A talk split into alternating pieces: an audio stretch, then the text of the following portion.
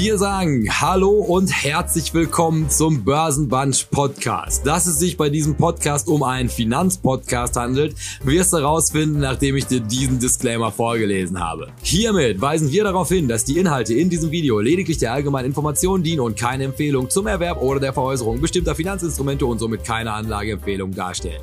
Die Protagonisten, Gäste oder Chat-Teilnehmer können nicht einschätzen, inwiefern die im Video besprochenen Finanzinstrumente ihren Anlagezielen, ihrer Risikobereitschaft und ihrer Verlusttragfähigkeit entsprechen. Wer also auf Basis von Informationen in diesem Podcast individuelle Anlageentscheidungen trifft, trifft diese ausschließlich auf eigene Verantwortung und eigene Gefahr. Was zur Folge hat, dass weder die Protagonisten, Gäste oder Chat-Teilnehmer für Verluste haften, die sie dadurch erleiden, dass die Anlageentscheidung aufgrund von Informationen und Kommentaren in diesem Podcast getroffen haben. Die in diesem Format angesprochenen Finanzinstrumente können unmittelbar und mittelbar von den Protagonisten, Gästen oder Chat-Teilnehmern selbst im Bestand gehalten werden. Hierdurch ergeben sich mögliche Interessenkonflikte, weil diese von altweiligen Resultaten Kursentwicklung profitieren könnten. Wir wünschen Ihnen viel Spaß mit dem nun folgenden Programm. Herzlichst Ihr Börsenbunch. Internets will ich sagen. Verstanden.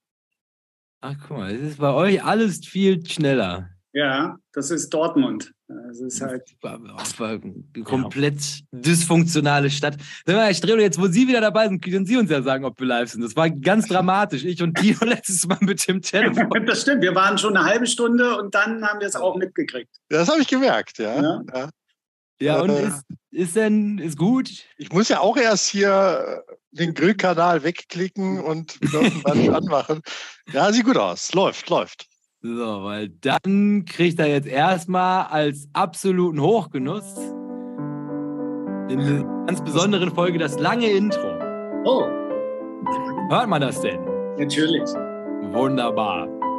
wie, in, der, in, den guten, in der guten Zeit. Ja, nach ja, Wahnsinnsgeschwindigkeit kommen die Buchstaben rein.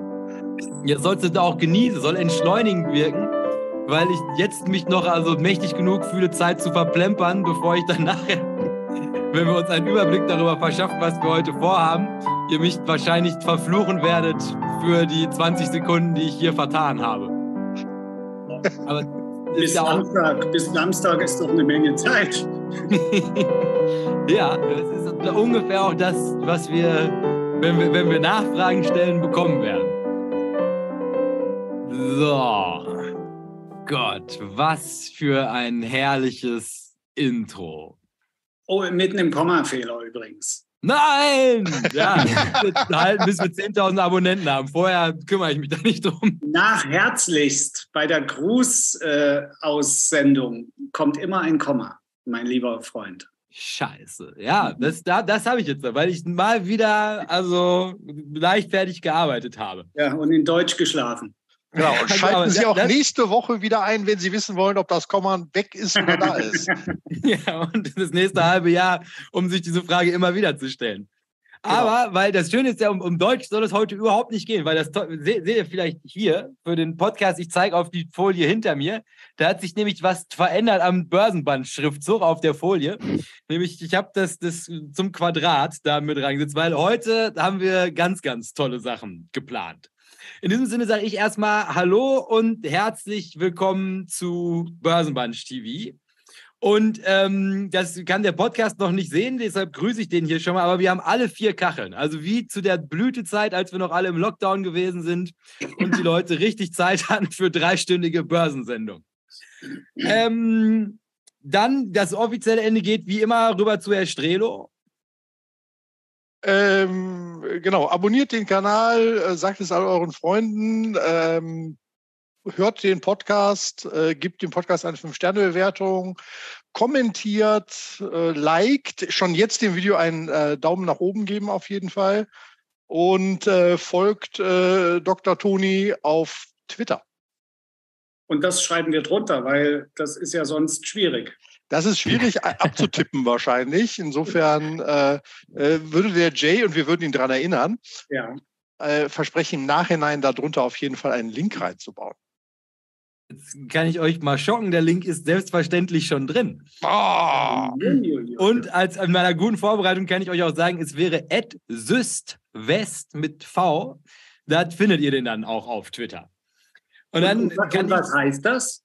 Syst V? Südwest. Nein, Systematic Investing ist das im Prinzip einfach nur. Aber wie das heutzutage ist mit Kürzeln, die sind alle schon vergeben. Also von ah, daher. Okay. okay. Ja, das kannst du so wahrscheinlich auch einfacher tippen, als wenn ich jetzt hier Systematic Investing, bis du das im Telefon hast, hast du auf dem halben Weg ja schon zehn andere, zehn falsche Leute abonniert. Und dann noch fehlerfrei eintippen, ja. Ja. ja. Nee, ja, ich frage nur, weil V, ne, das, ist, das war ja auch mal das, das äh, Kürzel für Vergeltungswaffe. Eins, zwei oder drei. Systematic ne? Vendetta, ja. Ja, genau. Nee, ähm, weil sonst, also würde ich mich an dem organisatorischen Teil, würde, würde ich diese Chance gerne nochmal nutzen, um also wahrscheinlich die komplette Finanzprominenz aus dem Internet zu grüßen. Weil, also, das wisst ihr jetzt noch nicht, aber es werdet ihr im Laufe dieses äh, verlängerten Abends noch rauskommen. Also, Toni ist also bestens vernetzt bei den ganz großen Nummern und deshalb gehe ich mal ganz stark davon aus, dass wahrscheinlich ganz viele Leute die also jetzt für Toni dieses Video einschalten und die ich natürlich auch also ganz schmerzfrei ansauge, diesen Kanal doch zu abonnieren und in, in einem riesigen Netzwerk zu teilen. Weil also spätestens für die Toni-Folge wird sich das lohnen. Ähm, und dann hätte ich fast gesagt, obwohl wir das ja eigentlich fünf Folgen von hier gemacht hätten, Toni, willst du vielleicht nochmal ein, zwei Worte zu deiner Person verlieren? Für all die, weiß ich nicht, 30 Leute, die diesen Kanal in der Zwischenzeit abonniert haben. Ja, okay, da, da gibt es nicht so viel zu sagen. Ähm, ich komme aus Sachsen, habe in Sachsen äh, studiert und arbeite auch immer noch in Sachsen. Also ich habe eigentlich meine Heimat nie verlassen. Ähm, ich bin aber Ingenieur geworden, quasi äh, ja in Materialwissenschaften. Trotzdem, also trotz Sachsen. trotz Sachsen habe ich es geschafft. Äh, genau. Und habe dann auch äh, an der Uni promoviert. Deswegen, ja, der Spitzname Dr. Toni jetzt. Okay. Ähm, und bin auch immer noch an der Universität tätig, äh, aber als wissenschaftlicher Mitarbeiter. Und ja, investieren ist aber halt meine Passion äh, nebenbei. Und äh, genau, ich habe hab halt lange gesucht, habe hab alles mal ausprobiert und bin halt bei dem, was ich heute mal versuchen werde, etwas zu erklären, ähm, hängen geblieben. Äh, werden natürlich auch versuchen, warum, zu erklären, warum das so ist, warum, warum ich persönlich jetzt darauf hängen geblieben bis, äh, bin und für wen das vielleicht auch geeignet ist. Und genau, äh, freue mich natürlich, hier zu sein. Hm. Äh, seit wann bist du Börse? Ja, ist schwer zu sagen. Also bei mir fing alles an. Also auch mit dem qualitativen Sprung vielleicht. Ne? Also Börse ist ja das eine. Also man genau, genau. Also seit 2000. eigentlich hast du es erst vor einem Jahr angefangen oder so. Ne? Nee, seit ja 2019 mache ich es effektiv. Äh, äh, mit Depot eigentlich schon seit 2014 oder so. Ähm, aber ja, als Student hat man halt kein Geld. Deswegen, äh, wie man schon so schön sagt, halt wirklich, wenn man dann wirklich sein hart erarbeitetes Geld wirklich investieren muss, erst dann fängt es wirklich an. Und, aber auch mit dem, äh, mit dem quantitativen, systematischen Investieren habe ich dann 2019 angefangen. Mhm. Genau. Ja. Weil sonst hätte ich gesagt, mit Blick auf, und das kann ich dir jetzt schon mal als kleinen Spoiler in den Raum stellen, also wirklich ein unendlich langes, also PowerPoint-Brett, was der Dr. Toni hier eingereicht hat hätte ich fast gesagt, sollen wir, also weil das ja vom, vom Publikum gewünscht ist, fünf Minuten, die jeder sich Zeit nimmt, um über aktuelle Börsenthemen zu berichten. Was so passiert ist in dieser Woche und was ihr so für ansprechenswert haltet? Eigentlich geht es wieder schnell bei mir, weil es ja nichts passiert, außer heute. Heute haben die Märkte mal wieder, die Marktteilnehmer mal wieder begriffen, was es bedeutet, dass wir höhere Zinsen haben. Das schien ja in den letzten Wochen und Monaten quasi ausgeblendet. Und da hat sich meiner Meinung nach Börse komplett abgekoppelt von, ich will nicht sagen Realität, denn Börse ist ja Realität, aber von der Umgebung, in der wir uns normalerweise befinden. In, in, in, ich war heute einkaufen und die Regale sind eben einfach immer noch leer. Deine Lieblingscompany äh, äh, Oatly liefert keine kleinen verpackten Milchtüten mehr. Nur ja, Liter Packung. Ja, nur die, die kleinen gibt es nicht mehr. Ja, nur, nur mal so. Und ähm, also da, da hat sich ja die Börse ein bisschen abgekoppelt. Wir hatten ja sagenhafte Performance-Zahlen im ersten halben Jahr. Und heute, ähm, ja, heute haben einige wieder gedacht, ja, ist schon, ist schon irgendwie blöd mit dieser, mit dieser äh, Rendite auf, auf äh, Anleihen und weiteren Zinsanhebungen, die im Raum stehen. Auf einmal hat man sich erinnert. Der äh, am besten abzulesen ist ja sowas immer am Volatilitätsindex WIX und der ist heute um sagenhafte 20 Prozent nach oben gesprungen. Ja, zack, einfach so aus dem Stand. Und ja, schauen wir mal. Ne? Also das heißt jetzt nicht, dass man jetzt durchdrehen muss und, und, und das Schiff verlassen muss, aber nach wie vor sind wir ja hier die, die immer warnend den Zeigefinger nach oben halten und sagen, ja, lieber ein bisschen Munition äh, bereithalten für die Tage, wenn Angriffe drohen von, vom Feind.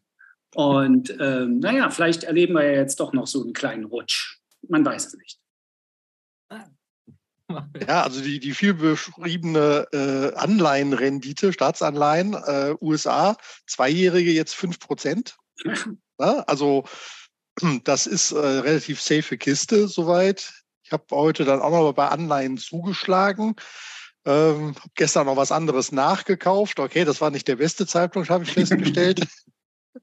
Aber insofern ist das ja schön, wenn man in kleinen Tranchen investieren kann.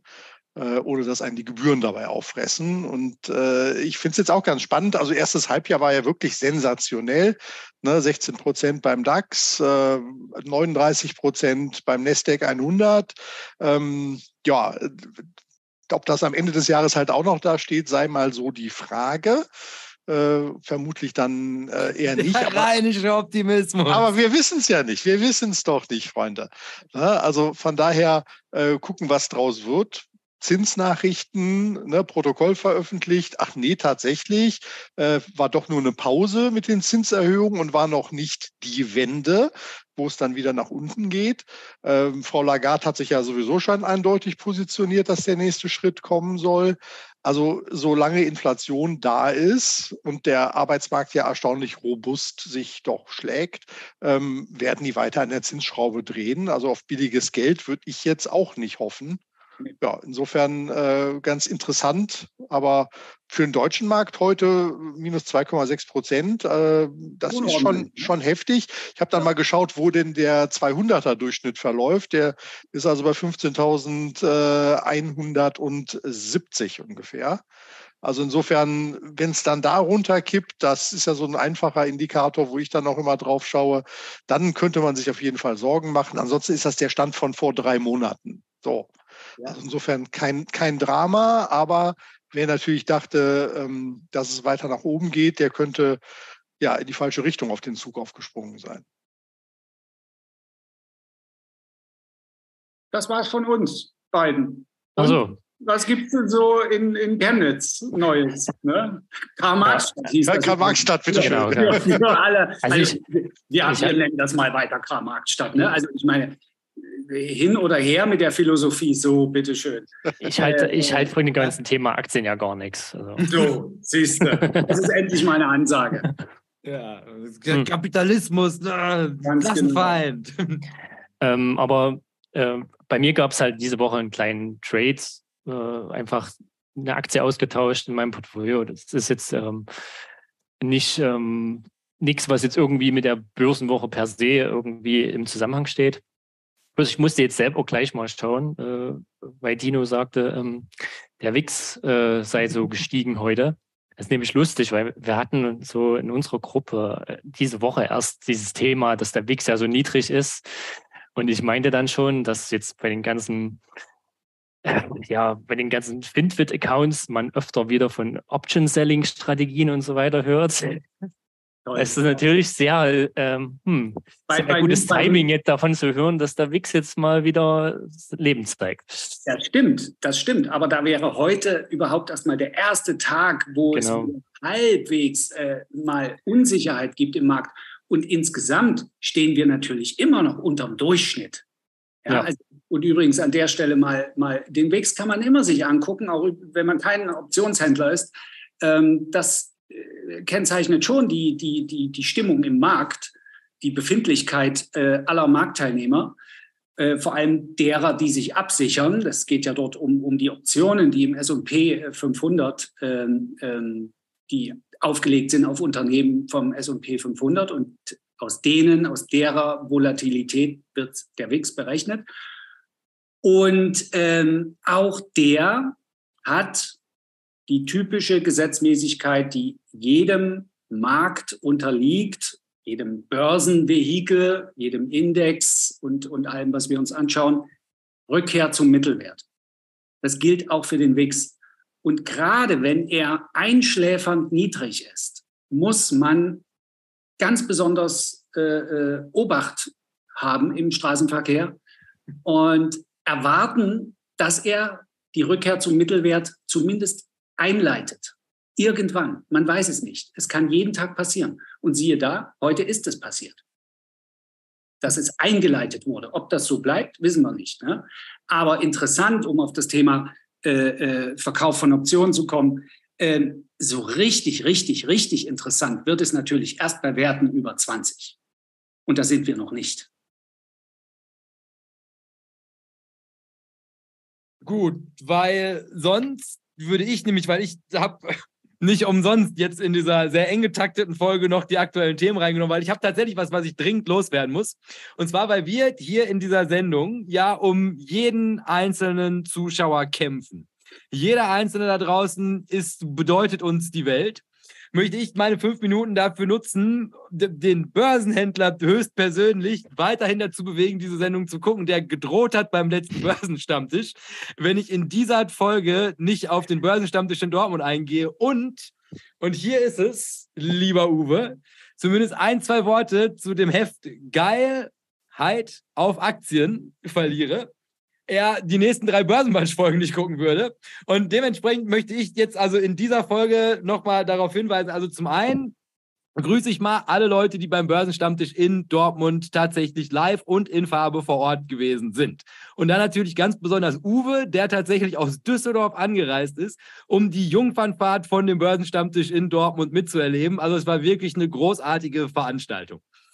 Ähm, das kann ich auch wirklich nur jedem empfehlen, der also in Dortmund und Umgebung sich aufhält und vielleicht mal Lust hat. Also ich glaube in diesem Monat nicht, das läuft zweimonatig. Wird es wieder stattfinden? Das könnt ihr auch gerne hier drunter kommentieren oder findet mich auf Twitter oder findet Uwe auf Twitter und dann kommt ihr in diese WhatsApp-Gruppe, wo das geplant wird. Also ganz warme Empfehlung, habe ich tolle Gespräche geführt. Also ganz, also nuanciert mich unterhalten über Wertpapiere, also spannende Sache. Und dann, weil Uwe das also so wunderbar instruiert hat, hat er ja diese Verlosung, wo ich eine Börsenbandstasse verlost habe. Die kam ja bedingt gut an. Also in Dortmund hat sich das noch nicht so rumgesprochen, dass diese Tassen enorm wertvoll sind, weil wir immer in den Raum stellen, wir würden sie verlosen, aber dann doch zu faul sind, uns dann irgendwie zur Post zu gehen oder so. Äh, ist aber glücklicherweise hat sich am Ende noch jemand gefunden, der sie für 10 Euro, also glaube ich, ein über Mindestgebot schnell genommen hat. Aber war eine gute Entscheidung, die wird noch im Wert steigen. Also da draußen gibt es Leute, die bestimmt mal für 15 kaufen würden. so, nehme ich. Also habe ich hier auch so eine. Original verpackt. Und dann hat Uwe nämlich auch noch was mitgebracht, nämlich Uwe versteigerte dieses Heft hier. Geilheit auf Aktien.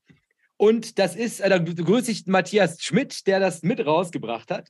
Und das ist also so ein, so ein wunderbares Hochglanzheft, in dem äh, historische Wertpapiere dargestellt werden, auf denen, und hier müssen wir jetzt leider FSK 18 dann unter diese Folge schreiben, nackte Frauen abgebildet sind. Und, und ob ihr es glaubt oder nicht, also es, ist, es gibt eine enorme Menge an Staatsanleihen die also zu besseren Zeiten einfach mit nackten Frauen geworben haben. Also wenn man irgendwie Staatsschulden machen wollte, das kann man sich heute ja in Zeiten von Political Correctness alles gar nicht mehr vorstellen, haben die einfach also so nackte Frauen auf ihre, was ist das hier? 9 Millionen Franc und die konntest du dann bekommen mit einer nackten Frau. Also ganz toll. Und dann gibt es also noch so ganz so, so Zitate, also das ist auch ein, ein literarisches Werk, könntest du heute wahrscheinlich nirgendwo mehr abdrucken, das würde als Chauvinismus sofort verbrannt. Aber also ein ganz, ganz tolles Heft. Und so wie ich es verstanden habe, auch enorm selten. Und das habe ich, glaube ich, auf diesem, also man muss dazu sagen, das Geld wurde selbstverständlich nicht gesammelt, das haben wir gespendet sofort. Und dafür habe ich dann aber 50, also für 50 Euro habe ich dann für die Wasserhilfe in Afrika locker gemacht. Also ich bin mir nicht mehr ganz sicher, ob das das Richtige gewesen ist. Das habe ich aus dem Kopf gemacht, Uwe. Korrigiere mich gerne, sonst schicke ich da auch noch was hinterher. Aber das hier auf jeden Fall also nochmal mit ganz großen Grüßen an Uwe. Großen Dank für die Versteigerung und an Matthias Schmidt für, also dass er das mit rausgebracht hat und wahrscheinlich auch die historischen Wertpapiere. Also ich würde die ja jetzt hier reinhalten, aber dann sperren sie uns bestimmt den Kanal. Das auch so abgedruckt haben. Also wirklich tolle Sache und das ist mein aktuelles Thema dieser Woche gewesen. Ja, also wer mal eine Beate Use-Aktie in die Hände bekommt, äh, sollte sich die unbedingt auch mal unter Schwarzlicht anschauen. Kann ich als ah. Tipp geben. Interessant. Gibt es den Laden noch? Börsennotiert? Nein, nein, nein. Nein. Ja. Das ist nicht auch pleite gegangen während Corona. Ja, die dritte Nachfolgegesellschaft wahrscheinlich. Ja, oh, naja. Naja, aber sei, sei es drum, die Aktie, das können wir nochmal auf dem, wenn wir Börsentag in Düsseldorf, da ist auch immer ein Stand vom, von, von den historischen Wertpapieren. Ähm, wahrscheinlich äh, leider nicht mehr, weil der nicht mehr da ist.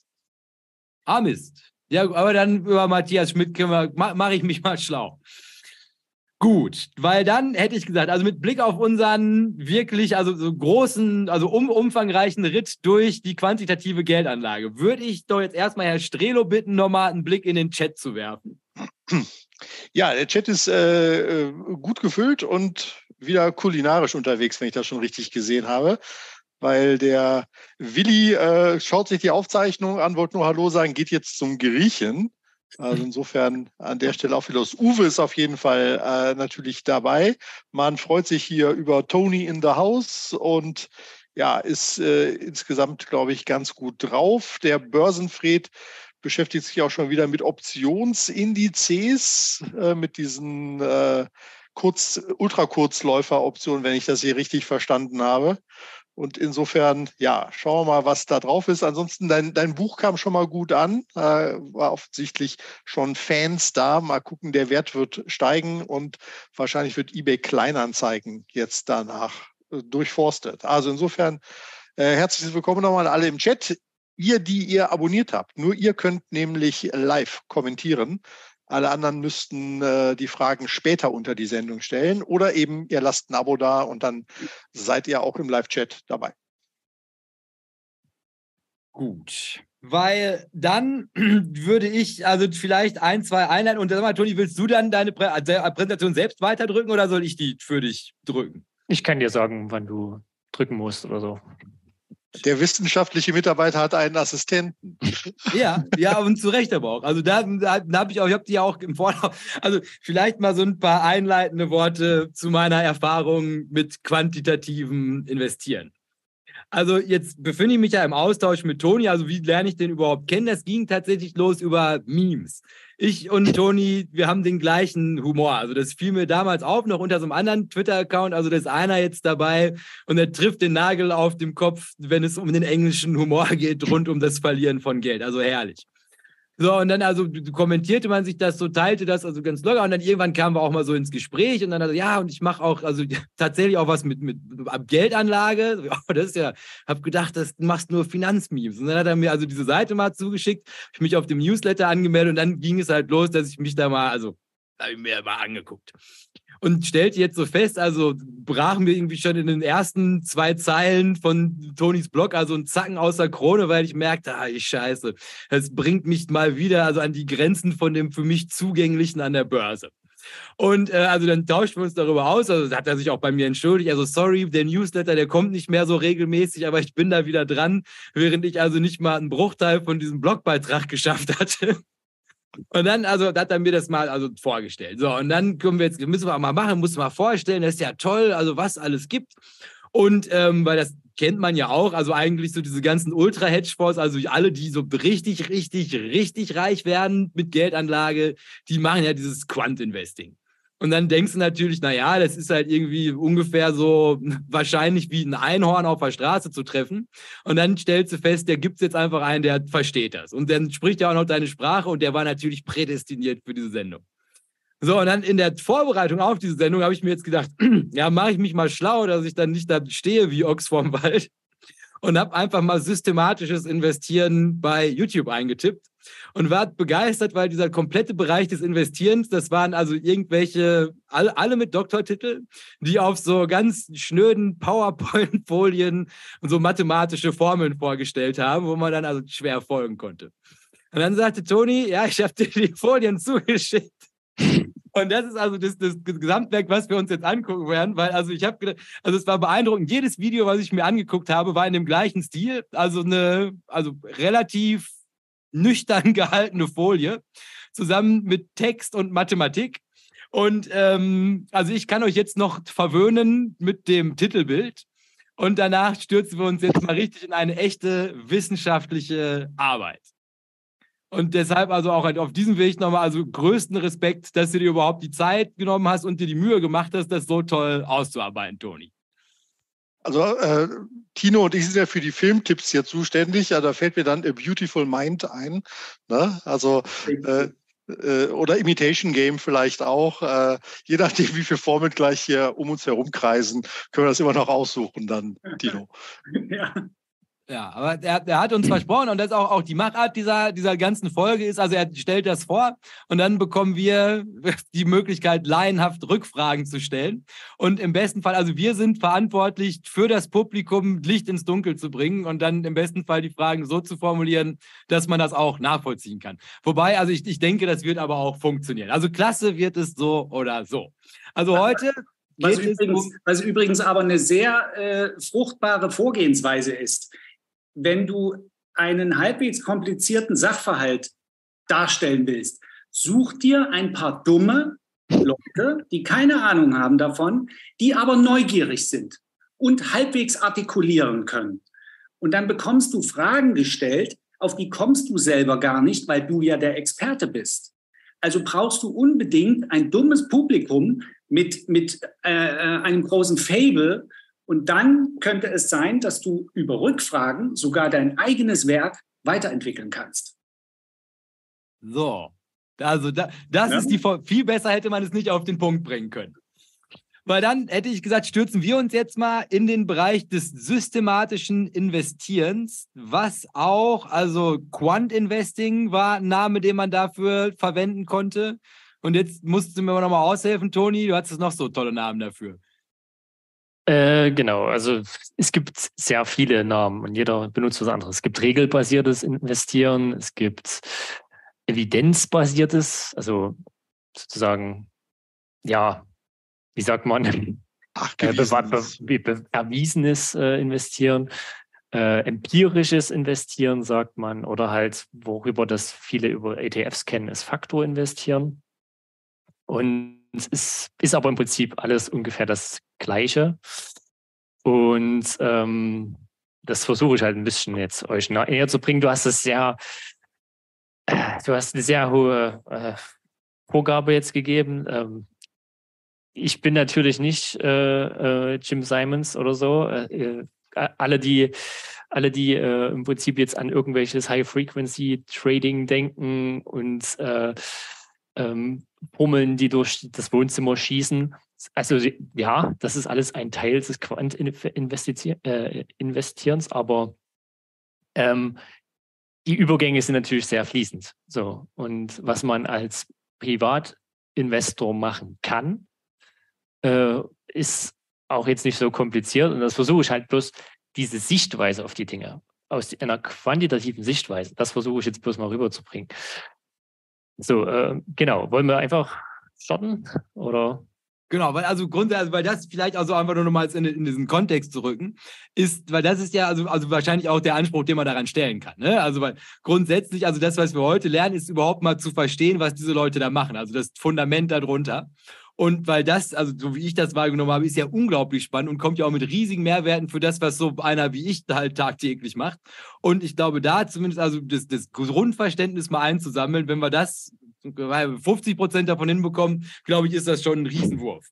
Also wichtig ist für mich einfach nur, also es ist, wir sprechen jetzt über systematisches Investieren. Das ist das, was Toni gerade beschrieben hat. Und was es halt nicht ist, ist, wir gucken uns halt Unternehmenslogos auf Instagram an und kaufen dann die mit den meisten Farben drin. So, und dann stürzen wir uns hoffentlich, so nämlich, ins Vergnügen. Genau, also die, die Namen hatten wir schon. Äh, war jetzt irgendwas, was ich nicht genannt habe, aber nein, es ist, glaube ich, alles dabei.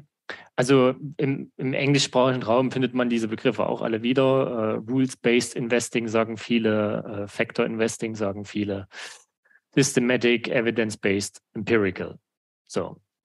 Die bezeichnen aber quasi alle dasselbe. Und das ist, uh, ich, ich will meine Kauf- und Verkaufentscheidungen, also meine Trades quasi, meine Entscheidungsfindung an ein in äh, Klammern mathematisches äh, Modell, Regelwerk oder ein Algorithmus auslagern.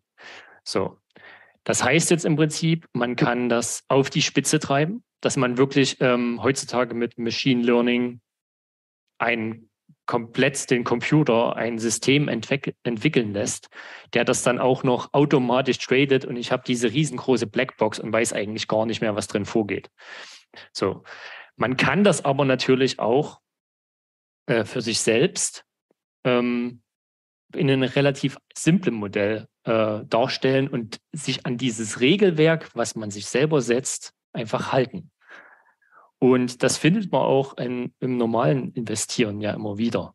Und das wird ja auch von, von allen großen Investoren empfohlen, dass man sich vorher Regeln setzen soll dass man sich, bevor man sich in, hinsetzt und äh, äh, eine Aktie kauft, schon überlegen soll, was sind denn meine Ausstiegskriterien und so weiter und so fort. Das sind ja alles Regeln, die ich mir setze und ein gewisses Modell, was ich mir im Kopf baue. Also selbst jemand, der nie irgendwas mit Mathematik am Hut hat, hat ja im Prinzip eine Modellvorstellung von der Welt und eine Modellvorstellung vom Markt. Also jetzt ähm, findet man auch hier äh, den Ausspruch, alle Modelle sind falsch, aber einige von ihnen sind nützlich. So, ähm, können wir mal auf die nächste Folie gehen? Weil hier wird jetzt einfach mal naiv gefragt, was ist denn überhaupt ein Modell? So. Und hier mal den äh, Landesbildungsserver Baden-Württemberg gefragt, weil diese, diese Erklärung halt recht simpel gehalten ist. Äh, ja, was versteht man unter einem Modell? Das ist eine Nachbildung Darstellung, Wiedergabe oder Reproduktion eines Gegenstands, bei dem die für wesentlich erachteten Eigenschaften hervorgehoben werden. Die als nebensächlich angesehenen Aspekte lässt man außer Acht.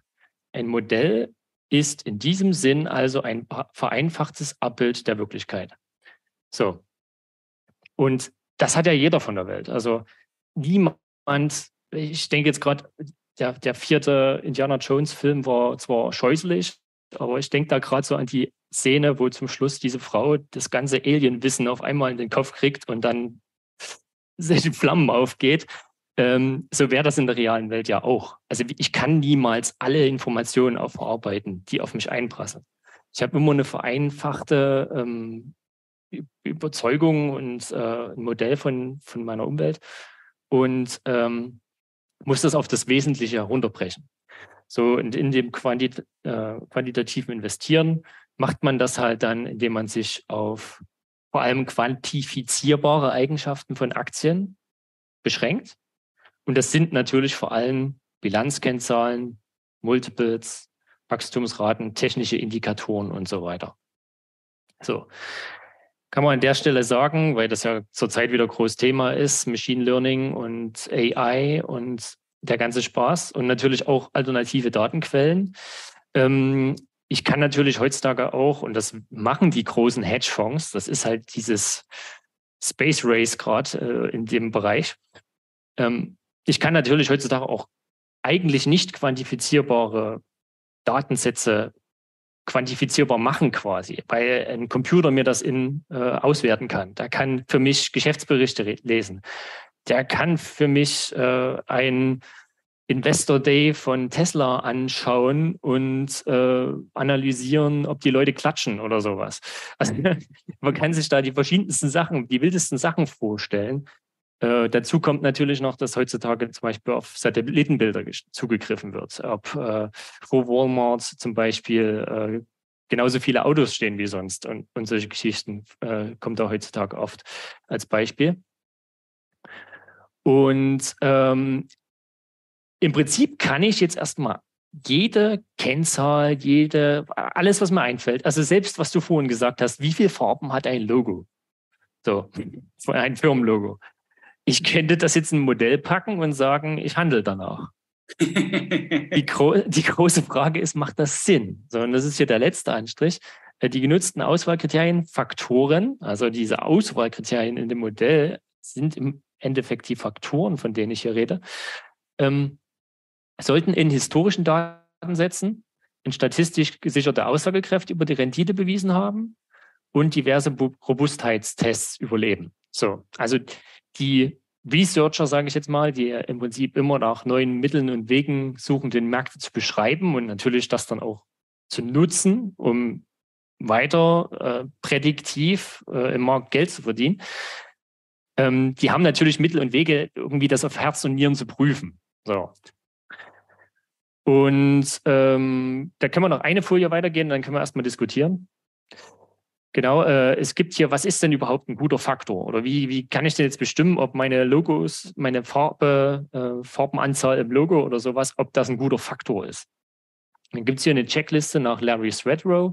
Also dieser Larry Swedrow ist auch heutzutage ein sehr guter äh, Schreiber, Blogautor, Researcher und so weiter ähm, zu dem ganzen Thema. Also wer jetzt danach angefixt ist, der kann auf jeden Fall äh, den Larry Swedrow mal suchen.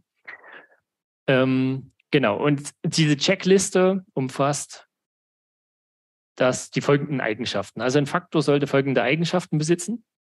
Also natürlich, äh, das sollte lukrativ sein. Das habe ich jetzt auch so ein bisschen hinzugefügt. Also ich muss erstmal, ich muss das getestet haben und ich muss gemerkt haben, okay, äh, da muss irgendeine Überrendite da sein. Wenn ich, wenn ich nach dieser Kennzahl oder nach dieser Eigenschaft sortiere und dann sage, oh, ja, das hat eine Aussagekraft. So, aber was ist denn jetzt noch wichtig?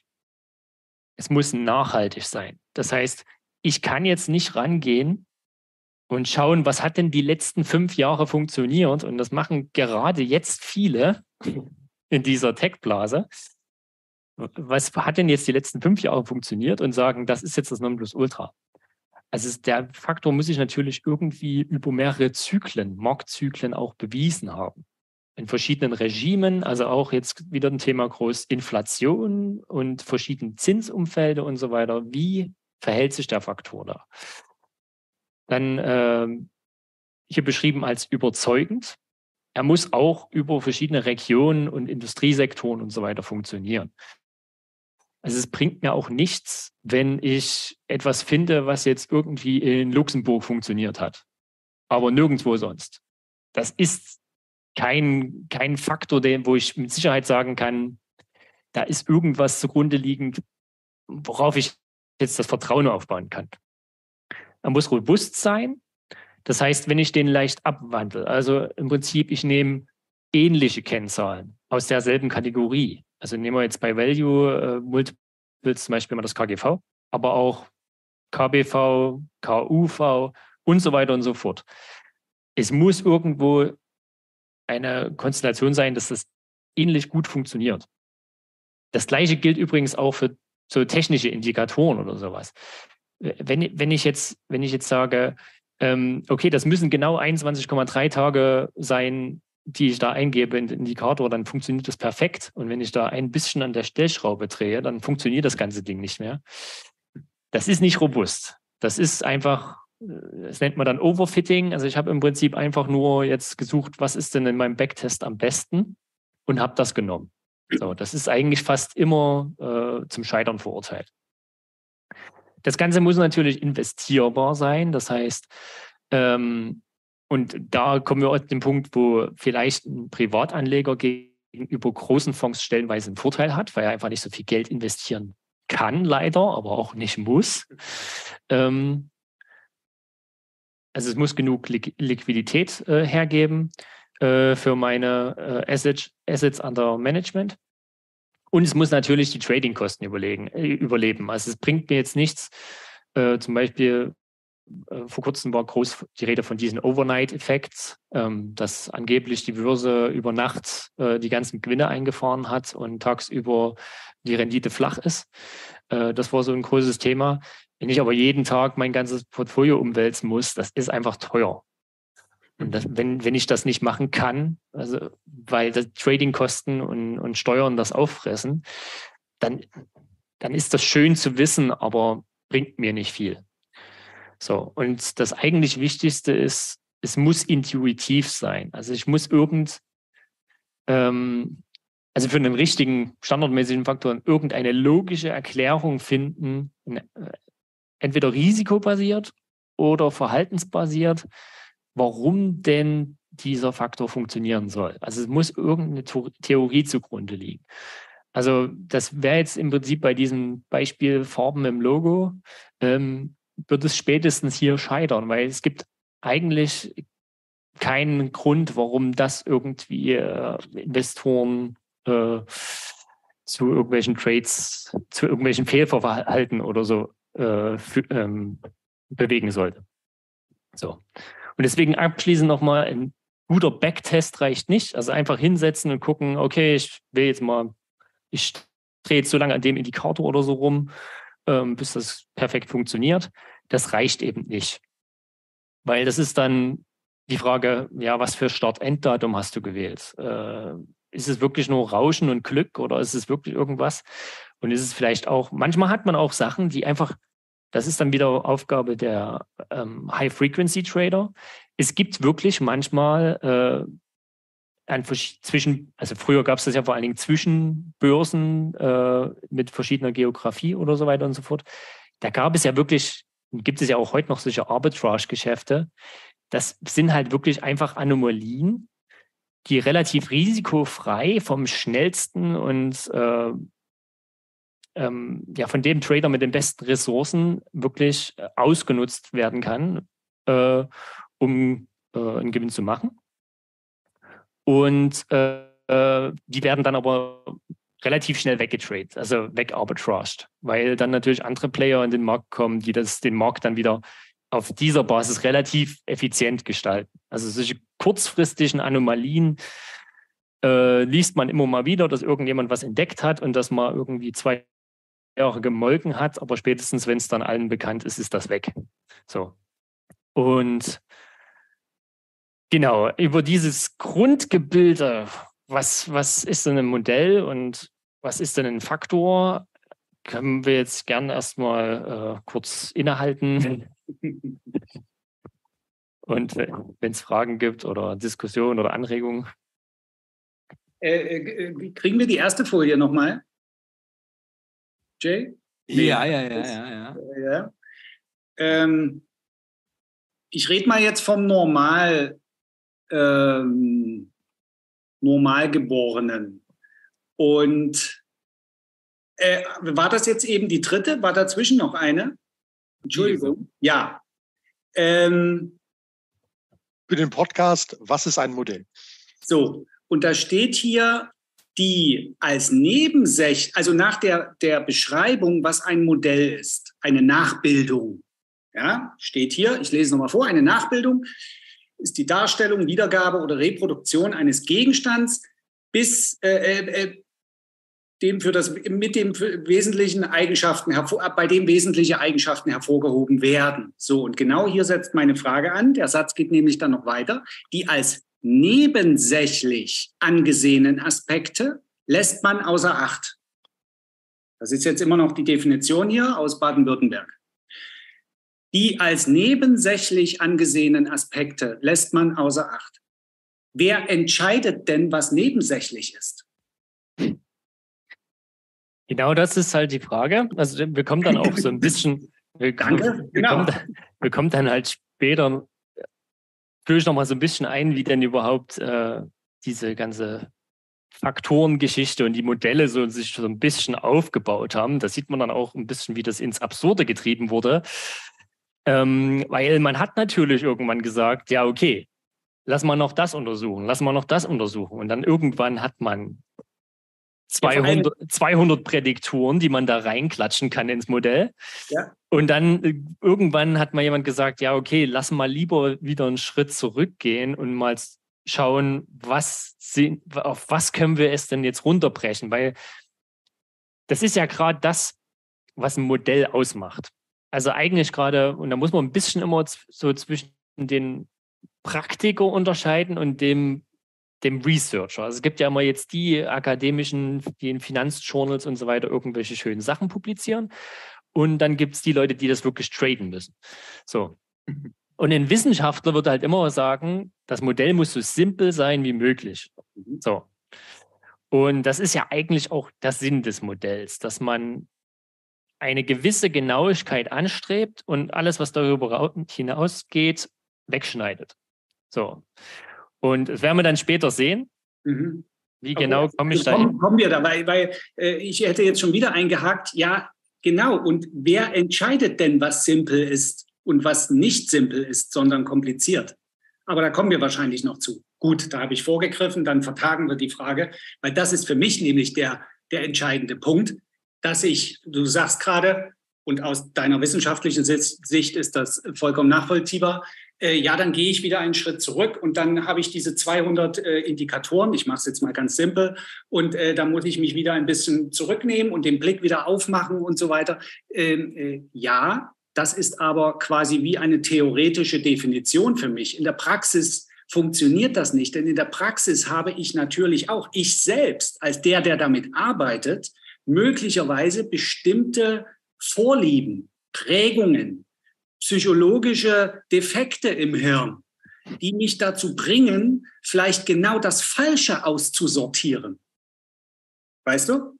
Genau. Aber wenn wir darauf noch kommen, dann bin ich sehr glücklich. Also, also sagen wir so, wir können gerne an einer anderen Stelle sozusagen dann nochmal darüber nochmal neu diskutieren, wenn wir wirklich zu den Faktoren kommen. Das ist jetzt ein Cliffhanger für alle, die bald einschlafen. Ja? So, bitte. Und über Rezepte reden. Das ist heute sehr spannend, liebe Kinder. Schön aufpassen. Ja, sonst, also ich will einfach nur noch mal fürs generelle Verständnis. Also, also grundsätzlich, ich will Geld anlegen. Und dann, um das Geld anzulegen, entwickle ich mir jetzt ein Modell. Und dieses Modell, also ich erschaffe halt quasi artifiziell eine Welt, also die ist natürlich geprägt von meiner subjektiven Wahrnehmung, ja aber die muss ich jetzt halt also unter gewissen Parametern so zusammensetzen und halt quasi im Ernstfall auch Dinge rauslassen, die halt das Modell überkomplex machen würden. Und dann innerhalb von diesem Modell, und das war der Mann, von dem ich den Namen direkt wieder vergessen habe, weil ich, ich finde das auch schön, dass du direkt von Defekten gesprochen hast, die du nicht, einfach bei Prägung belassen hast. So, wir kennen uns ja schon länger. Ja, ja also, mit, mit, also mit diesen Defekten könnte es jetzt sein, also dass ich nicht in der Lage bin, also die, die, also die Faktoren, die in dieses Modell rein müssen, die müssen gewisse Anforderungen erfüllen. Und halt quasi diese Anforderungen, also das ist ja nachvollziehbar, also das kann noch so profitabel sein, wenn die Kosten, den Trade umzusetzen, so astronomisch hoch sind, dass die meinen Gewinn auffressen, dann kann ich es auch wieder einpacken. Also bis hierhin sind wir an dem Punkt, wo wir sagen, also wir brauchen eine Modellatmosphäre, in der das gemacht werden kann. Und über diese Faktoren bestimmen wir die Parameter, mit denen ich Informationen in dieses Modell reinfütter. Also man muss hier wirklich, also an der Stelle, ich hoffe, das kommt später auch noch rüber, ähm, man muss ein bisschen trennen zwischen ähm, der Seite, wo Leute im Prinzip den Markt beobachtet haben, Daten gesammelt haben über 100 Jahre und irgendwann mal Mitte des 20. Jahrhunderts gedacht haben, das müssen wir doch irgendwie mathematisch beschreiben können. Was spielt denn wirklich eine Rolle im Markt? So, und Cape M haben wir alle schon mal gehört und dann kam raus, ja, okay, das ist ein schönes Modell, aber es beschreibt nicht ganz die Wirklichkeit. Und dann kamen andere hinzu, die haben noch was dazu gedichtet und so weiter. Und dann haben sich einfach so ein paar gewisse, ja, thematische Faktoren äh, herausgestellt, die im Prinzip äh, relevant waren in der Historie für ähm, langfristigen Börsenerfolg. So. wenn ich jetzt, also das ist im Prinzip diese ganze, das, den, der Research und so weiter, den man liest und was spielt eine Rolle und was nicht und so weiter und so fort. Äh, immer wenn man was über Value Investing liest oder über Momentum Investing und so weiter, das ist alles die Research-Seite. So. Ich als Privatanleger jetzt muss natürlich dann für mich entscheiden, was ich davon umsetzen will und wie ich es umsetze. Und wie gesagt, ich hoffe, wir kommen bis dahin. ähm, und äh, es wird am Ende wirklich, das muss ich hier jetzt sagen, ähm, äh, nicht so heiß gegessen, wie es gekocht wird. So. Es geht aber vor allen Dingen darum, äh, eine Theorie für den Markt erstmal zu entwickeln und damit ich den, den als Investor überhaupt erstmal weiß, was hat denn in der Vergangenheit funktioniert. So, das ist im Prinzip, wenn ich den, den Datensatz darüber befrage mit statistischen Mitteln, ist das im Endeffekt nichts anderes, als wenn ich einen Peter Lynch oder einen Warren Buffett frage. Was hat denn an der Börse funktioniert? Wie hast du Erfolg gehabt? So, das sind einfach zwei Parallel äh, diese Sache zu betrachten, äh, anekdotisch oder statistisch, ähm, die aber natürlich zu sehr ähnlichen Aussagen dann führen. Ähm, zu entscheiden, ob ich, und das ist halt wirklich so, investieren und Ökonomie sind keine Naturwissenschaften. Das ist irgendwas zwischen Wissenschaft, Kunst, Religion und, und Soziologie. Und Soziologie. Esoterik. Einer muss Esoterik sagen. Und Psychologie und genau Esoterik. Und nur weil ich jetzt wissenschaftliche Methoden anwende, mache ich da nicht automatisch eine Wissenschaft draus. Ich kann natürlich die wissenschaftliche Methodik anwenden, um das zu analysieren. Jetzt mit dem Wissen, dass es aber keine reine Wissenschaft ist, muss ich als Investor natürlich nachträglich trotzdem heutzutage rangehen und sagen, stehe ich dahinter? Passt das zu meiner Persönlichkeit? Passt das zu meinem, äh, zu, zu meinem, meiner persönlichen Situation und so weiter und so fort? Aber ich muss erstmal ja wissen, was gibt es das, was gibt es da draußen? Und ich werde ganz zum Schluss auch darauf eingehen. Ich kann natürlich dann auch auf den Kreuzzug gehen und sagen, okay, wenn das jetzt jeder weiß, dass das so funktioniert und sozusagen der Markt da jetzt voll drauf geht, dann äh, wette ich aktiv dagegen. ich gehe richtig in diese Antifaktor-Schiene. Ich pick mir dort ein paar Sachen raus, ähm, um mich abzuheben quasi. Das ist auch legitim. Wie gesagt, ich will hier niemanden bekehren oder so. Das ist halt einfach eine andere Sichtweise auf, äh, äh, auf die ganze Marktproblematik. Das mal wirklich mathematisch darzustellen. Aber wie gesagt, es wird bei Weitem nicht so, äh, so krass, wie es jetzt äh, am Anfang dargestellt ist. Also wir kommen dazu. Du hast es ja auch schon angerissen, weil wenn, wenn alle wissen, wie es geht, dann machen es alle, dann funktioniert es ja nicht mehr. Ne? Also es ist ja für mich ähm, ganz alter Menschheitstraum. Ne? Früher wollten sie aus Stroh äh, Gold machen oder aus Quecksilber oder sonstiges. Heute wollen sie aus, aus Korrelationen irgendwie Geld verdienen an der Börse. Aber wenn es öffentlich wird, dann ist der Effekt ja eigentlich weg. Deshalb so meine Frage noch so, wer forscht, nutzt diese Sachen eigentlich und Weiß man das überhaupt oder machen die das ganz bewusst im Verborgenen, damit das System auch funktioniert? Also das sind ja auch die, die ganz großen äh, alten Erfolgsgeschichten des Investierens, die eben nur dann funktionieren, wenn sie in einem kleinen Umfang äh, gemacht werden, von einem kleinen Kreis auch nur Eingeweihter angewendet werden. Also, also wer, wer setzt denn da drauf? Sind das die, die ganz großen Adressen, BlackRock und Co.? Ähm, oder ist das irgendwie hier Michael Burry und Freunde? Medaillenfeuerstreber, da hat man noch eine ganze Folge zu. Ich, ich weiß. Will ich, ich, will nicht mal sagen Gene Simmons. genau. Ähm, das ist der mit der Zunge, oder? Ja. also es gibt, äh, es gibt alle Geschmäckle. Also jeder kennt die großen Smart Beta ETFs, die natürlich diese ganzen Faktor-Geschichten abbilden äh, für, für den kleinen Mann. Es gibt aber auch äh, Sachen ähm, bei den, vor allem in Amerika ganz groß, die halt dann auf Institutionen zugeschnitten sind oder für Hedgefonds oder für, ähm, für ähm, Financial Advisors äh, generell, ähm, die dann auch, wo auch nur solche akkreditierten äh, Investoren dann Zugang haben. Und da gibt es ja auch verschiedene Konstruktionsmöglichkeiten. Und da geht es auch oftmals darum, vor allen Dingen einfach, ja, diese Sachen, die als eine alternative Assetklasse zur Diversifikation mit zusätzlich anzubieten. Weil bei diesen Institutionen geht es nicht mal unbedingt um Outperformance. Da geht es eher um Diversifikation, Diversifikation, Diversifikation. So. Und wenn ich immer, wenn ich, wenn ich einen zuverlässigen Weg habe, den Markt in verschiedene Kuchenstücke zu teilen, äh, dann kann ich somit sozusagen alternative Assetklassen irgendwie generieren, die für solche Institutionen besonders ähm, äh, interessant sind. Und wie gesagt, kommen wir aber auch noch dazu, wenn wir es schaffen. Genau, machen wir weiter. Ich bin jetzt echt angefixt. Ja. Weil dann, und vor allem auch dieser Gedanke, dann kann man alternative Assetklassen schaffen, wie genial der Finanzmarkt eigentlich ist. Ja, also das, das ist halt, das, das ist halt ein Punkt, den man bei der ganzen Geschichte im Hinterkopf behalten muss. Also es, wir sind ja wirklich in dem Zeitalter von Hyperfinancialization, also wo alles für jeden zugänglich gemacht wird und alles wird irgendwie zusätzlich geschnürt und verpackt und äh, einzeln äh, an den Markt gebracht. Äh, ja, ist eine spannende Zeit auf jeden Fall. Es ist in 2008 gut gegangen und es wird in Zukunft auch gut gehen. Lass uns mal lieber weiterschneiden und verkaufen.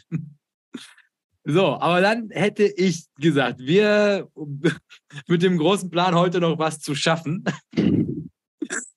Guck mal, was wir übrigens, diese habe ich, da war mir richtig, da lachte mir das Herz, als ich die gesehen habe. Genau, also jetzt werde ich auch nochmal rausschneiden und anderweitig verwenden. Da können wir doch eine Tasse draus machen. ja, das würde mir sehr gut gefallen. Genau, also das ist ein kurzer Exkurs äh, ja. in die Schulmathematik. Äh, ähm, wie gesagt, ich will ja nicht zu lange drauf rumreiten. Ich hoffe, dass hier sind wir schnell durch, damit niemand einschläft. Mhm. Aber ja, Faktoren und vor allen Dingen Alpha und Beta. Wo kommt denn das, dieser ganze Kauderwelsch überhaupt her?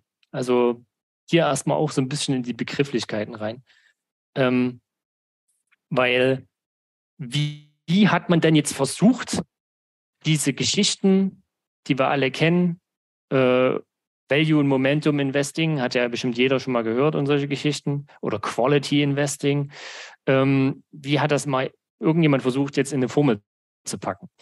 So, und äh, aus dem Mathe-Abi kennt jeder so eine lineare Gleichung, ist von dem Format y ist gleich mx plus n. So, das heißt, ich habe im Prinzip eine Variable y, die ich erklären will. Ich habe einen Anstieg m. Ich habe eine ja, unabhängige Variable, einen Faktor quasi x, der mir irgendwas erklären soll. Und dann habe ich n als äh, ja, Achsenabschnitt, Konstante, die im Prinzip noch übrig bleibt. Und ich habe jetzt einfach mal hier das Beispiel äh, Anzahl geschauter Börsen, Börsenbunch-Videos äh, und die Outperformance in Prozent ist natürlich äh, stetig ansteigend, das wissen wir alle. Und wenn ich jetzt hier so, so, solche Datenpunkte habe, kann ich halt einfach eine lineare Regression durchlegen. So, was ist eine lineare Regression? Das heißt, mein Computer sucht jetzt einfach die beste Formel, die da irgendwie reinpasst mit dieser Gleichung, die ich gerade gesagt habe.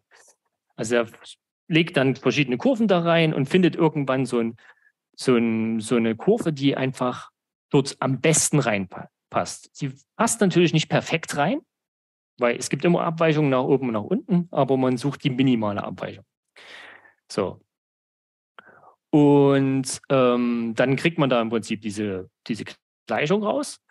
Und äh, man kann jetzt noch analysieren, okay, man hätte jetzt noch verschiedene statistische Möglichkeiten, um herauszufinden, dieses, diese, dieser Faktor X, also dieser X-Faktor, ähm, Anzahl geschauter äh, Börsenbunch-Videos, hatte der denn jetzt wirklich einen signifikanten Einfluss auf die Outperformance? Brauchen wir jetzt nicht testen, weil das wissen wir, dass das so ist. Ähm, können wir zur nächsten Folie weiter. Genau. Und diese, dieses y gleich mx plus n, wie man das kennt, das kann man in verschiedenen äh, Disziplinen auch anders ausdrücken. Das hört man auch oft, das ist y ist gleich bx plus a. Oder man kann auch sagen, das ist Beta x plus Alpha. So. Und jetzt Beta und Alpha, da hört man schon mal, oh, da kommt was. Und das sind im Beta und Alpha sind im Prinzip einfach nur Begriffe aus der Regressionsanalyse, aus so einer Gleichung. Also ich habe eine Konstante Alpha, die übrig bleibt, sage ich jetzt mal. Und Beta ist ein Koeffizient, also irgendwie der Anstieg zwischen y und x. So. Habe ich hier unten nochmal beschrieben, äh, sozusagen Beta zeigt das Gewicht dieser Variable, also die Aussagekraft im Modell quasi, jetzt wenn man es mal so rum betrachtet. Und Alpha zeigt den Rest, der durch x nicht erklärt werden konnte. So. Und wir können jetzt nochmal eins weitergehen. So.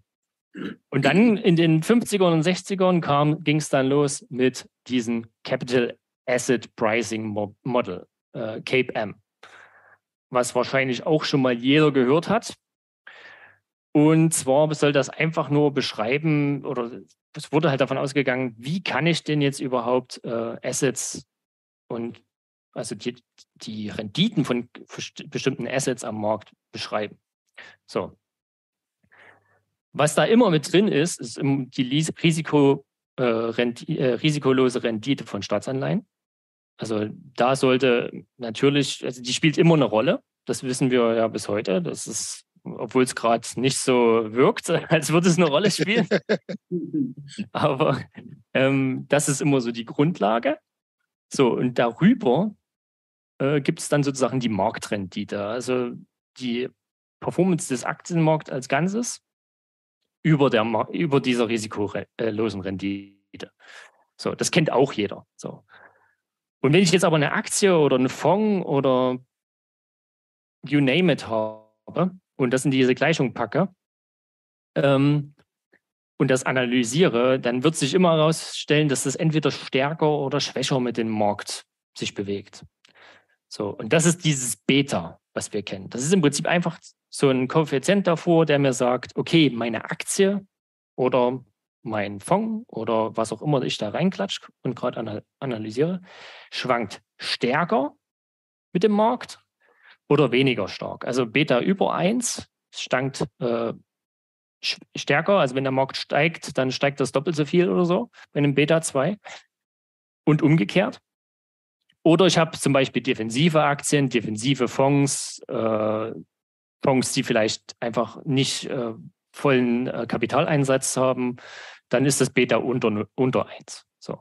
Soweit kennt das jeder. Das ist natürlich alles akademisch. Das heißt, was hat man gesagt? Efficient Market Theory. Das muss ja alles beschreiben. Das, das ist also das, das ist das Nonplusultra-Model. Das muss natürlich alles beschreiben. So, äh, eins weiter bitte. So, es war aber natürlich nicht so. Es ist schon recht, es ist, war schon recht gut, das Modell. Also angeblich äh, 70 Prozent der Schwankungen äh, im Markt kann man beschreiben durch das Cape M. Aber es bleibt viel Unerklärtes. So. Und das ist Alpha. Da hat man hier einfach gesagt, okay, das ist dann halt Alpha. Also wer jetzt irgendwie über dieser, ähm, über dieser mit Beta und der Marktrendite vorhergesagten Rendite das erzielt, der hat halt Alpha generiert. So. Wäre natürlich eine einfache Welt, weil ähm, da konnte natürlich jeder Value-Investor rangehen und äh, günstig, mit günstigen Aktien pures Alpha generieren. Konnte halt einfach sagen, okay, ich habe den Markt outperformed, das ist pures Alpha, bringt mir alle euer Geld. So, eins weiter. So, dann gab es aber natürlich fiese Leute, die statt dieses Alpha einfach stehen zu lassen und ähm, ja, einfach dieses Alpha zu jagen, versucht haben, das wegzuerklären. So, und da gab es dann diese Kollegen äh, Farmer und French, die haben damals das Drei-Faktoren-Modell entwickelt und haben gesagt, ähm, okay, die haben angeblich vorher sich eine Theorie überlegt warum das so sein sollte. Ob es wirklich so passiert ist, weiß man natürlich nicht. Oder weiß ich jetzt nicht hundertprozentig. Aber sie haben sich gesagt, okay, was ist denn, wenn wir mal untersuchen, äh, kleine Aktien, die, die gegen, also die Outperformance von kleinen Aktien über großen Aktien und damals noch mit dem Kurs-Buchwert-Verhältnis als Original-Value-Faktor. Ähm, ähm, wie performen denn die Value-Aktien, also billige Aktien einfach, gegenüber teuren Aktien? So. Das hat man dann einfach in diese Gleichung mit reingeklatscht. Also man sieht hier einfach, es kommen quasi einfach nur zwei neue Betas hinzu. Das hört man zwar nicht oft, dass das äh, Leute in dem Zusammenhang so nennen, aber vor allen Dingen im englischsprachigen Raum nennt man das so. Ähm, dass hier im Prinzip diese, diese zwei Faktoren Size, also wie groß ist eine Aktie und Value, wie billig ist eine Aktie, einfach mit in diese Gleichung reinkommen. So. Und äh, je nachdem, welche Aktie oder welchen Fonds ich jetzt analysiere, kommt dann im Prinzip eine gewisse Gewichtung für diesen Size-Faktor und für, diese, äh, für diesen, für diesen Value-Faktor im Prinzip dazu. Und mit diesem Modell, weil ich jetzt im Prinzip diese zwei extra Faktoren reingeschmissen habe, konnten sich jetzt schon, konnte ich jetzt schon 90 Prozent der Varianz erklären. Das heißt, das ist im Prinzip diese ganze Forschungsseite, dass man gesucht hat. Ich, ich, es ist immer so der Antrieb von, von Akademikern, der Markt ist effizient. Der Markt ist effizient. Ich füge jetzt einfach Faktoren hinzu, bis ich das beweisen kann, dass er wirklich effizient ist. Entschuldigung, ich muss kurz lachen, aber genau. das ist das ewige Desaster, ja. Genau. Ja. Ich, ich, arbeite ja selber in der Wissenschaft, ich weiß, wie es läuft. Ja, ja, so. deswegen, das ist herrlich. Ich, bin, ich höre ganz, ganz genau zu. So, und jetzt, jetzt kann man noch eine Folie weitergehen, weil das kann man natürlich, weil da steht schon, da geht noch was. Hier ist eins meiner Lieblingspaper, uh, Replicating Anomalies ähm, aus dem Jahre 2017. Und zwar steht, ich lese mal die gelb markierten Sachen vor, äh, aus dem Abstract. The anomalies literature is infested with widespread, widespread p-hacking. We replicate this literature by compiling a large data library with 447 anomalies, also factors. 286 anomalies, also 64 Prozent davon, are insignificant. Even for the um, 161 significant anomalies, their magnitudes are often much lower than originally reported. Also was ist passiert? Es ist im Prinzip ein riesengroßer Research-Hype losgetreten worden und jeder hat im Prinzip das Daten, den Datensatz gequält äh, nach irgendwelchen Faktoren, um möglichst viel zu publizieren. Und dieses P-Hacking, was hier benannt wird, ist halt generell ein Problem in der Wissenschaft, dass dann natürlich, ähm, ja, ich analysiere zehn Sachen und reporte nur das, was am besten funktioniert hat. Oder ich wähle Start- und Enddatum so, dass es möglichst hohe Werte rauskommen oder sowas. Ähm, da wurde natürlich viel Unfug getrieben. Und äh, das war so ein bisschen diese Krise, die in dieser ganzen äh, akademischen Finanzsporte äh, dann aufgetreten ist, dass man im Prinzip auf immer mehr Faktoren gestoßen ist und im Nachhinein festgestellt hat, okay, eigentlich die Hälfte davon ist Bullshit. Wir müssen jetzt einen Schritt zurückgehen. So. Genau. Aber das sagen, das sagen natürlich nicht die, die die, die Papers veröffentlicht haben. Nein, nein, nein. Also ja, das ist, das ist, äh, da gibt es dann Gründe, warum das so ist. Und ja. Äh, ja, das war halt damals anders. Und ja, okay. oder die Datensätze waren noch nicht so rein damals oder sowas. Oder keine Ahnung. Also, es, aber gibt es ein sehr schönes Buch, Science Fictions. Äh, Autor ist mir gerade nicht be bewusst, aber da geht es um solche Thema, Thematiken. Ist übrigens in der in Ernährungswissenschaft und äh, Medizin äh, und äh, Psychologie ist das ganze Thema noch viel krasser. Also da wird so viel geschummelt und so viel Bullshit publiziert. Also das Buch kann ich sehr empfehlen. Okay. Können wir das, Jay, kann, kannst du das notieren, bitte, dass wir das drunter ballern? Ja, ja also wenn du mir das nochmal zuschicken kannst, also ich versuche es mit zu merken, Science ja. Fiction war das? Also Science wie Science Fiction, aber dann mit S, mit S hinten dran noch. Es ja. gibt auch Stuart, irgendwie Stuart, irgendwas äh, ist der Autor. Es gibt aber doch auch How to Lie with Statistics. Ja, genau. Das, das auch, ne? ja. Nee, das kommt auch hier drunter. Keine Sendung ohne Buchtipp. So. bei Interesse können wir bestimmt auch dieses Paper, was bestimmt richtig Spaß macht zu lesen. Das, nee, also wenn, das kann ich niemandem empfehlen, der frisch in der Materie ist. Das, das klingt auch absolut nicht wie irgendwas, woran man Spaß haben würde. Das besteht im Prinzip einfach, einfach nur aus riesengroßen Tabellen. Nein. Aber es ist eine gute Sammlung. Es ist einfach eine gute, das, äh, ja, es ist eine gute Sammlung an Sachen, wo man immer, wenn man eine gute Idee hat, ähm, ah, wie, wie ist das überhaupt? Sind denn überhaupt zum Beispiel Aktien von Unternehmen, die schon länger an der Börse sind oder sowas? Mhm. Äh, spielt das denn eine Rolle oder sowas? Also sowas finde ich da drin. Also da ist fast jeder Faktor irgendwie schon mal analysiert worden. Also das für, für sowas kann man sich das mal gönnen, aber die ist natürlich sehr wissenschaftlich angehaucht. Also es ist nicht ohne. Ah. noch ein weiter. Ich habe so, mal, was sagt ja, müssen wir eigentlich kurz Hallo sagen? Ja, das wäre jetzt die Frage. Also, ob, das, ob du mit thematisch gerade einen Blog fertig hast, dann würde ich hier eine Podcast-Pause vorschlagen. Oder ob jetzt. Ähm, dann machen wir noch die, die nächste Folie nur noch kurz. Ja. Und dann ist es ein perfekter Cliffhanger dann im Prinzip. Ah, sauber. Das, also, das hören wir gerne. Wir gehen jetzt im Prinzip einfach den Schritt zurück und denken uns jetzt mal, äh, ja, was sind denn überhaupt diese wesentlichen Faktorkategorien, die heute so im Wesentlichen anerkannt sind?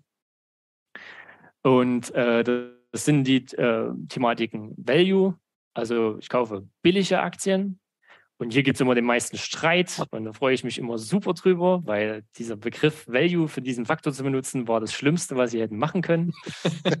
weil dann natürlich jeder Buffett-Investor und jeder um die Ecke kommt und sagt, das ist nicht Value. Aber naja, gut. Nach äh, Graham. okay, also es heißt halt Value-Faktor. So, das sind im Prinzip billige Aktien, aber einfach nur nach, meistens nach irgendwelchen Multiples gerechnet. So, Unterbewertet. Momentum, Klingt doch viel schöner als billig. Ja, ich, ich nenne es gerne lieber ähm, einfach billig oder niedrige Erwartungen oder sowas, aber nicht Value. Ähm, dann gibt es Momentum. Ich werde es jetzt gezielt Value nennen, auf jeden Fall. auf jeden Fall. Ich, ich habe, es heißt doch für mich ja weiter Value, aber es ist einfach was. So, dann im Prinzip Momentum, das kennen wir auch alle Aktien mit positivem Trend, Trend laufen meistens weiter äh, und äh, mit fallenden Trend, äh, die laufen auch weiter nach unten. Man soll nicht ins fallende Messer greifen und so weiter und so fort. Hält sich niemand dran, also obwohl die das ja angeblich alle wissen, niemand macht's, aber äh, ja, das ist ein Faktor, der sich erstaunlich gut hält, obwohl es alle wissen. Das ist super. Ähm, Quality, das ist das breiteste Gebiet, weil das definiert jeder anders. Also, aber hier geht es hauptsächlich um, ja, wie auch Buffett im Prinzip schon immer predigt und man profitable, stabile und meistens auch nicht überverschuldete Unternehmen, also alles, was irgendwie äh, Bilanzkennzahlen und Modes und, und so weiter und so fort angeht.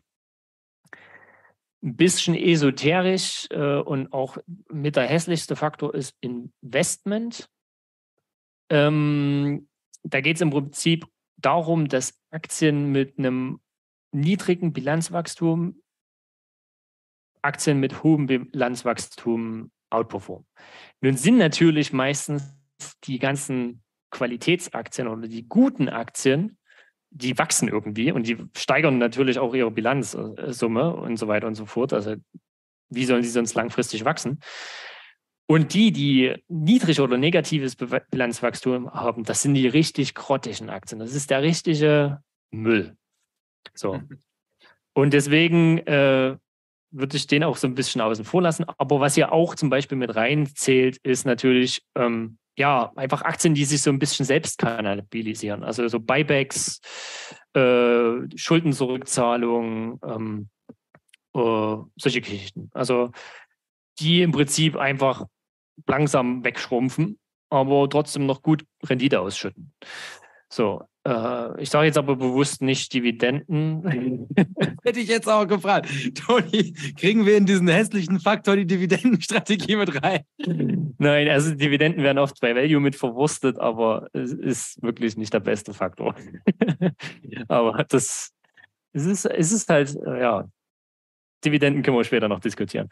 Ähm, dann SEIS hatten wir schon, im Prinzip kleine Unternehmen, äh, obwohl es da inzwischen auch viel Streit gibt, ob das als, als ob das wirklich Substanz hat, ob ein kleineres Unternehmen wirklich äh, an sich, nur weil es klein ist, irgendwie eine bessere Performance liefern soll.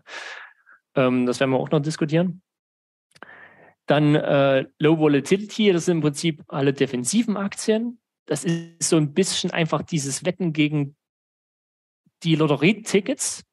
Also man sagt, man, man kauft bewusst die Aktien mit niedriger Volatilität, die Langweiler, die sich nicht bewegen, die auch oftmals ähm, äh, dann sozusagen aus absoluter Sicht auch vielleicht nicht ganz die Performance bringen, wie, äh, wie eine normale Industrieaktie oder irgendwas oder der SP 500, ähm, die aber so eine niedrige Schwankung haben, dass ich die theoretisch auch hebeln könnte. So, kommen wir natürlich dann auch wieder äh, äh, in Ge Gefilde, ist das dann eine Truthahn-Strategie? Bloß weil sie jetzt bis jetzt niedrig äh, volatil waren, soll ich die jetzt hochhebeln und dann kommt morgen der Henker? Ähm, aber natürlich, wenn ich wirklich einfach ein ängstlicher Investor bin, der aber in Aktien investieren will, dann ist das halt auch einfach als, ja, als einfache Alternative ein guter Kompromiss. So, und dann gibt es noch so Reversals, was vor allen Dingen dann vielleicht interessiert wird, wenn wir in die Thematik gehen, was, wenn Faktoren tot sind? Was ist, wenn es das alles gar nicht mehr gibt? Und wenn ich im Prinzip jetzt einfach nur noch ähm, Leute habe, die sich hin und her streiten zwischen verschiedenen Industrien und zwischen verschiedenen ähm, äh, Faktoren, Indizes und, und Länderindizes, aber im Endeffekt macht alles über lang oder kurz den gleichen, die gleiche Rendite, dann könnte ich mit solchen Reversals im Prinzip einfach äh, die Mean Reversion ausnutzen. Im Prinzip. Das, das irgendwas, was die letzten zehn Jahre einfach durch die Decke gegangen ist, irgendwann wahrscheinlich mal wieder eine Pause einlegt. Und wir hatten es wunderschön bei Ölaktien, hat leider jetzt nicht lange angehalten. Aber alles, was zehn Jahre geprügelt wurde, als ganze Industrie, ist oftmals dann irgendwann auch mal wieder dran. Mhm. So. Genau, also das sind so die, grob die Kategorien, die sich heute so durchgesetzt haben. Und in, innerhalb dieser Kategorien gibt es natürlich jedes Geschmäckle. So. Sehr gut. Und hier würde ich jetzt erstmal einen Cut machen. Gäbe es jetzt zu der, zu der einer dringende Rückfragen vom, vom Studiopublikum? Nein. Nur Neugierde, wie es weitergeht. Ja, also ich bin jetzt also auch allein so diese Darstellung von Alpha und Beta, also es ist wirklich heute schon eine Ecke klüger geworden. ähm, ja, weil ich das auch überhaupt nicht äh, bewerten kann. Toni, willst du dann mal den Cliffhanger einsprechen? Was, was haben wir in der nächsten Folge beim Podcast denn im Angebot? Genau, also es geht erstmal jetzt langsam in die Richtung, wie kann ich es denn als, als Privatinvestor nutzen? Ähm, entweder mit äh, ETFs, auch äh, aus der Sicht ähm, einfach um Vorlieben auszudrücken im Markt, persönliche Vorlieben, um äh, im Prinzip einfach investiert zu bleiben. Äh, aber auch wenn man halt wirklich an die Sache glaubt, und hier kommt ja die Religion mit ins Spiel, ähm, wer halt wirklich diese Optionalität haben will, äh, mit Faktoren outzuperformen. Und äh, natürlich auch ein kurzer Einblick, wenn ich jetzt noch mehr rausholen wollte wo habe ich denn vielleicht noch Chancen heutzutage? Aber natürlich auch alles keine Garantie und keine Bekehrung. Es ist einfach, wir sind alle nur am Raten hier. Also das ist im Prinzip äh, ein großes Ratespiel. Und ähm, genau, zum Schluss, kurze Zusammenfassung, auch für diejenigen, die sagen, das ist der größte Humbug, den ich je gehört habe, ich will dagegen wetten. Was kann man denn machen? Sehr gut. Und ähm, ja, ganz zum Schluss habe ich einfach noch einen riesen Anhang. Ich glaube nicht, dass wir Zeit dafür haben, aber im Prinzip können wir dann auch noch wild diskutieren. Also ja. ist noch viel, viel an Stoff. Also grundsätzlich, weil das ist ja das Schöne daran, das kannst du nicht wissen, weil du das wahrscheinlich nicht gelesen hast, weil es nur so kurz angezeigt wird. Aber wir haben ja den Disclaimer. Dementsprechend übernehme ich jetzt einfach mal den Job und sage, in der nächsten Folge finden wir raus, wie man als Privatanleger richtig reich werden kann mit der Mathematik, die wir hier besprochen haben. Dementsprechend empfehle ich jetzt schon mal allen Leuten, also sich den Montag ab 6 Uhr, die zweiten Teil vom Podcast definitiv nicht entgehen zu lassen. Wünsche euch ein sonniges Wochenende mit dem Hinweis, also wenn es wirklich auf die 40 Grad zuhält, solltet ihr eh nicht rausgehen. Und da macht man wahrscheinlich auch nichts falsch. Also selbst als treuer Fan des Podcasts, dem man hoffentlich schon eine 5-Sterne-Bewertung gegeben hat, dann einfach mal an den Computer zu gehen, sich mit dem Computer in den Keller zurückzuziehen und da dann den zweiten Teil könnt ihr dann schon mal vorarbeiten, hier auf YouTube auch zu gucken. Was auch wertvoll ist, wenn ihr da seid, lasst einen Daumen nach oben da. In dem Sinne, macht euch ein schönes Wochenende und dann sehen wir uns am Montag, 6 Uhr in alter Frische mit unglaublich wertvollen Renditetipps aus der wunderbaren Welt der quantitativen Geldanlage.